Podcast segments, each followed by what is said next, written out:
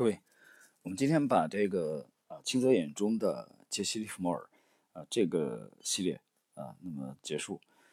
今天是整个这个系列的最后一集，也就是清泽的这个利弗莫之死啊，利弗莫之死的呃第三个小节，也就是最后一个小节。投机活动是一项事业嘛？啊，这里边呢有清泽对期货的理解啊，一个期货老司机，呃，我们来听一听。过去的几年中，我常常接到一些从事期货交易多年的朋友的电话或信件，委婉地请求我帮忙找个工作，最好是和期货有关的。至于工作的地点、性质、待遇，则全部计较。我完全想象得出来，不是这些朋友的处境异常艰难，到了一贫如洗，甚至债台高筑、绝望的边缘，他们是绝对不会向我开这种口的。所以，每每听到这样的消息，我心里就非常难过和悲凉，有时候半夜惊醒。还深深地为这些朋友的未来前景担忧。投机市场不可能白手起家，每个人只要进来玩，或多或少都得带了一笔交易的本金。只不过有的人钱多些，有的人钱少些。在我刚进入期货市场的那段时间，常常可以听到这样的故事：有些财大气粗的老板，往往把成捆成捆的现金装进大的密码箱，甚至是麻袋，扛到期货公司当做保证金，潮起潮落，十年一梦。当初这些怀着强烈的发财希望进入市场的淘金的人，最后结果如何呢？对此我不完全清楚。但是，使我感触最深的情形是，每一年期货公司的老总们请客户吃饭，我总是发现自己熟悉的面孔越来越少，新的面孔却越来越多。我也在一次次的空难中遍体鳞伤，但却是很少的几个幸存者之一。有人说。股票市场是有经验的人获得很多金钱，有金钱的人获得很多经验的地方。我认为，在期货市场啊交易中，对于大多数人来说，结局比股票市场还要残酷和荒诞。简单的把上面那一句话改几个字，也许非常接近于投机交易的最终结果。期货市场是有经验的人获得更多的经验，有金钱的人变得一无所有的地方。有一位从事期货交易多年的朋友，坦率地说出了市场中包括他自己在内的大多数人的悲凉结局。我的十年期货历史，如果用钱来衡量的话，很失败。用一个比喻，不知恰不恰当。我是跟着红军啊，一路从江西出发，走到瓦窑堡时，还是个士兵啊。解释一下，瓦窑堡是陕北的，连个班长都没有混上啊。常于夜深人静时，自问。失败之人自有差失败之理。人说十年磨一剑，为何你十年竟磨不出一把菜刀？我也一直在思考，我所从事的工作——股票期货市场的投机活动，到底是一种什么性质的事情呢？一百年以前就有人把自己的全部金钱、生命压在股票期货市场，把投机活动作为毕生的事业追求。一百年以后，还会有这样的人做着同样的事情。别人这样。十多年以前，我自己不也曾经是这样想、这样做的吗？投机活动算得上是一项事业吗？或者甚至可以问一下，算得上是一项工作吗？投机者无论是股票还是期货领域，作为市场价格波动风险的承担者，从社会的角度而言是有价值的、有意义的。没有投机活动，股票期货市场就会死水一潭，无法存在。所以，投机作为一个社会行业而存在的理由，应该是没有疑义的。投机活动对社会经济发展做出的贡献，就像丁世元先生在《笔者》啊本书台湾版的序言上所说的：“不论曾经亲身参与期货交易啊股票交易的人们最终交易结果如何，他们都为国内金融市场改革做出了重要贡献。”亚当·斯密有一个看不见手的著名论断啊，一般的说，他并不企图增进公共福利，也不知道他所增进的公共福利是。多少啊？这个，在他使用他的资本来使其产出得到最大价值的时候，他所追求的仅仅是个人的利益。在这样做时，有一只看不见的手引导他去，引导他去促进一种目标，而这种目标绝对不是他个人所追求的东西。呃，这个丁世元的啊，这个序言我们继续。但是对于啊市场参与者个体来说，呃，这个从这里开始又是清泽的这个亲笔。投机到底意味着什么呢？有人认为投机是一项事业，和竞技体育一样，是有志者实现自我的最好方式。无论身处何处，啊何地，什么背景，在市场里是基本平等。虽然成功者少之又少，但参与者即使不成功，也不枉来一场。有一位网友说：“我不知道做了十年期货的老同志是不是都很成功、很富有，尤其不知道他们的成功与富有是不是从盘面上拼打出来的。但在精神上，他们一定是富有的。”我不太同意这样的看法。一个投机者的市场交易活动显然不能说。是在从事一种物质劳动，因为他并不生产或者说创造什么。那么他是不是在从事一种精神生产？就像音乐、美术创作、科学研究等等，好像也不是。作为精神劳动，无论多么抽象，最后总能通过某种物化啊物体的物或者文字等有形的方式呈现给大家。无论结果是美是丑，是成功是失败，投机和一般的工作确实不太一样。一个人投机活动的结果。只是账面上资金数字的增增减减，具有很大的虚拟色彩，很难直接体现为一种有形的物质形态，作为对你付出的智力、体力、精力的肯定或者承认。成功了还好，你可以把赢来的金钱转换成生活中非常具体的东西。但是失败者呢？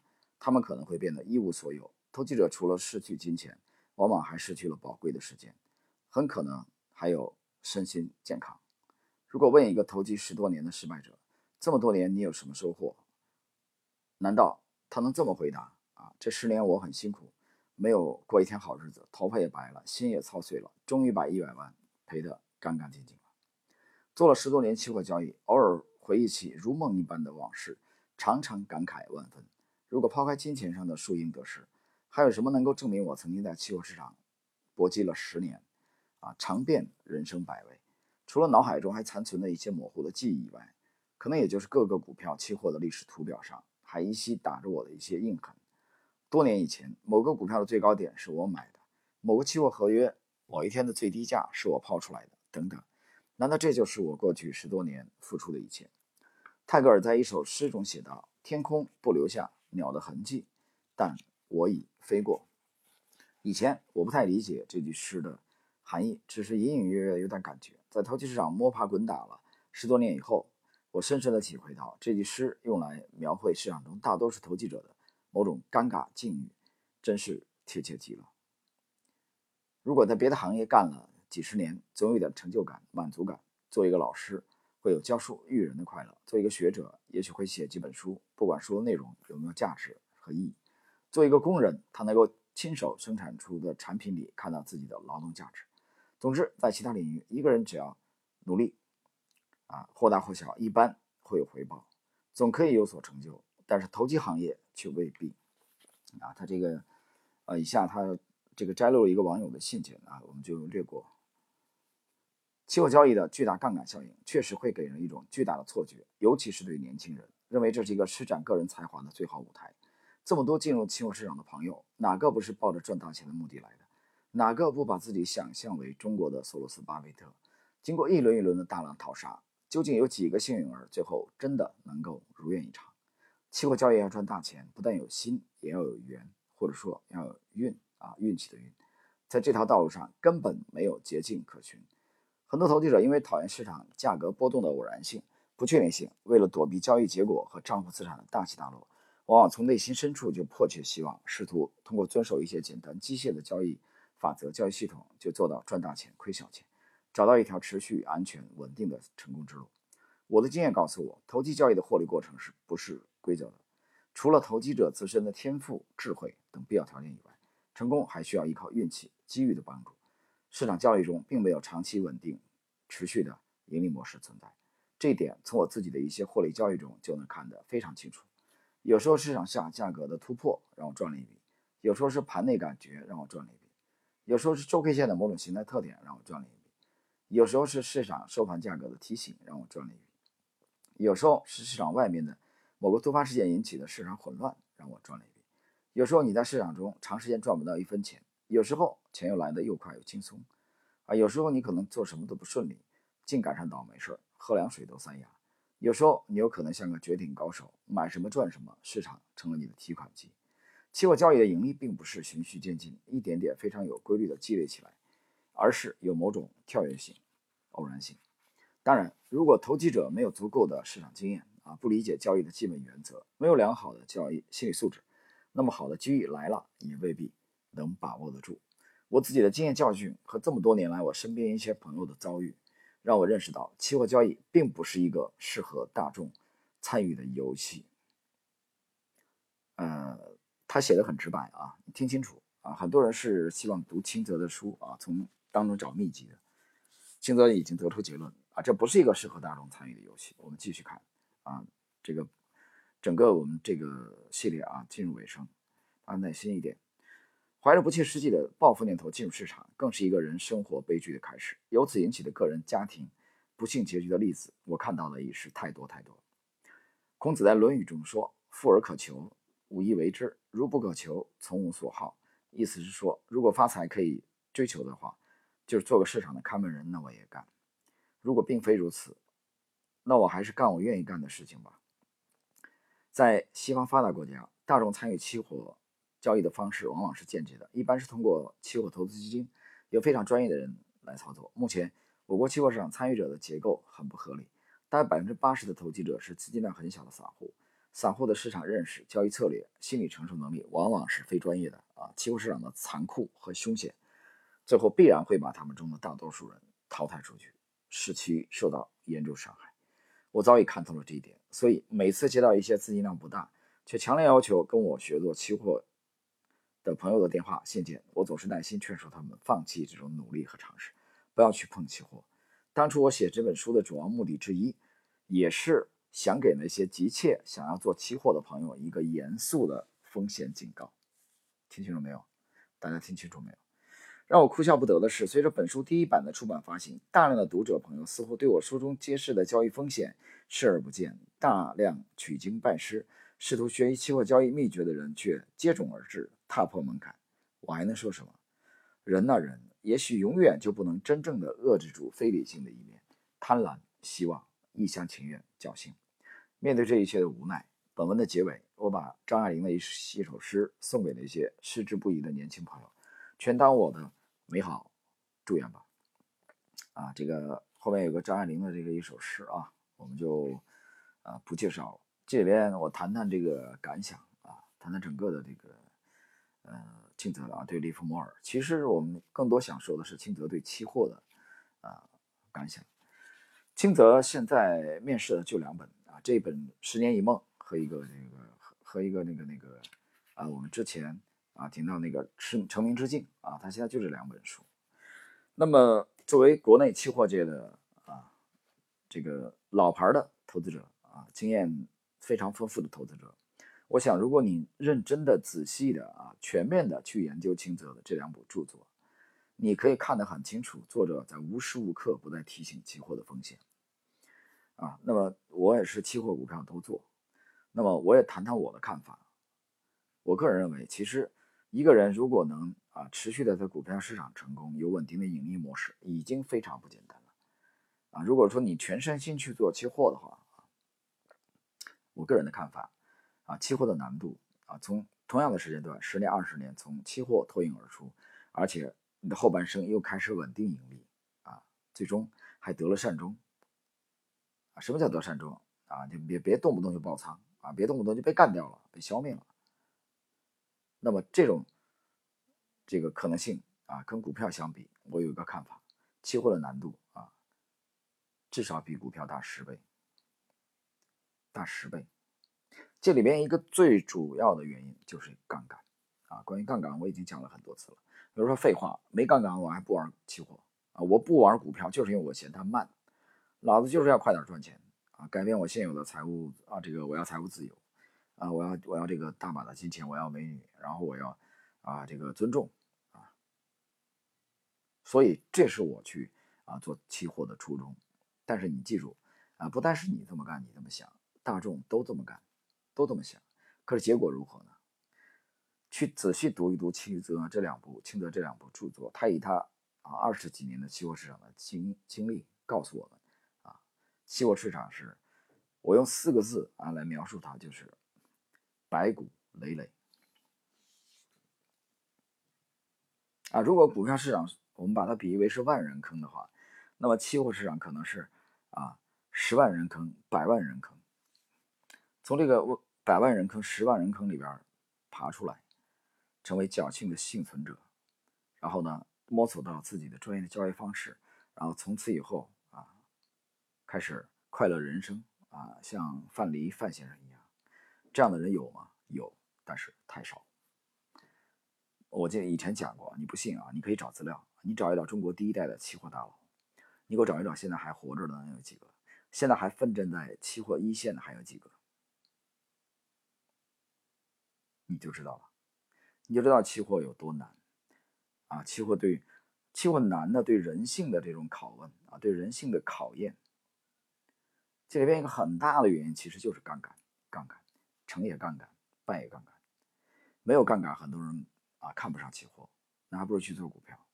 可问题是去做期货的人，我问你一个问题：你股票做好了吗？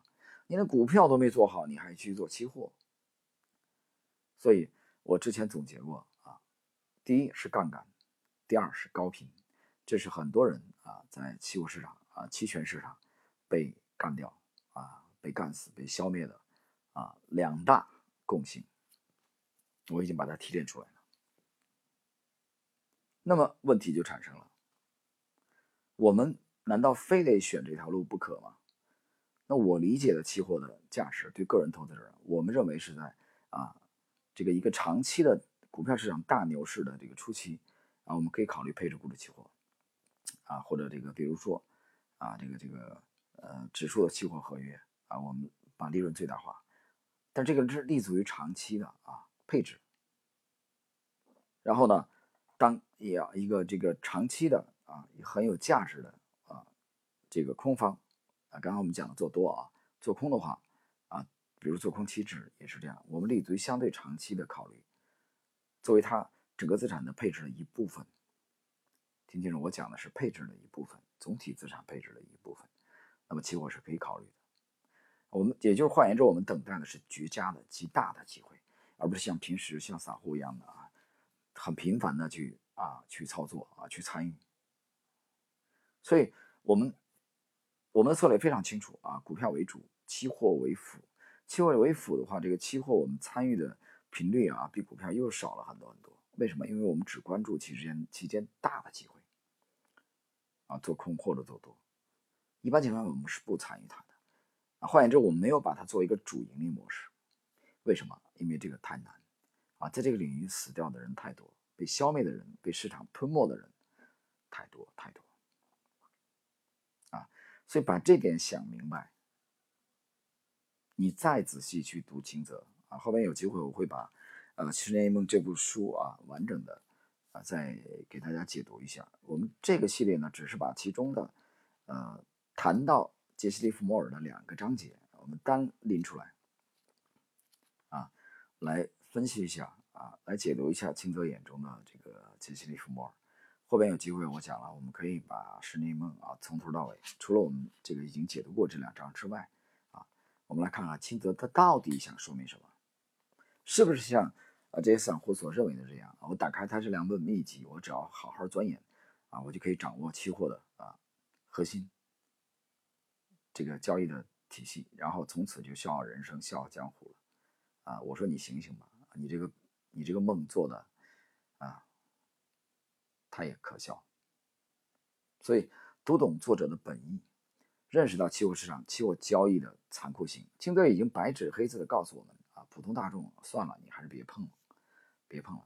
他讲这句话的时候，我觉得其实也是有，我从他字里行间我读到了很多的无奈，他心中也有斑斑的血泪啊，痛啊，亏了那么多钱，整个期货交易中，所以才得出了这个结论。其实写的很通俗，很直白，但是你真的读进去了吗？你真的读懂了清泽的本意吗？你读懂了清泽是如何看待、如何看待期货交易的吗？好了，朋友们，今天呢，我们整个这个系列啊，清泽眼中的杰西·利弗莫尔的所有内容啊，这个系列就到这里。各位啊，我们下一次再交流。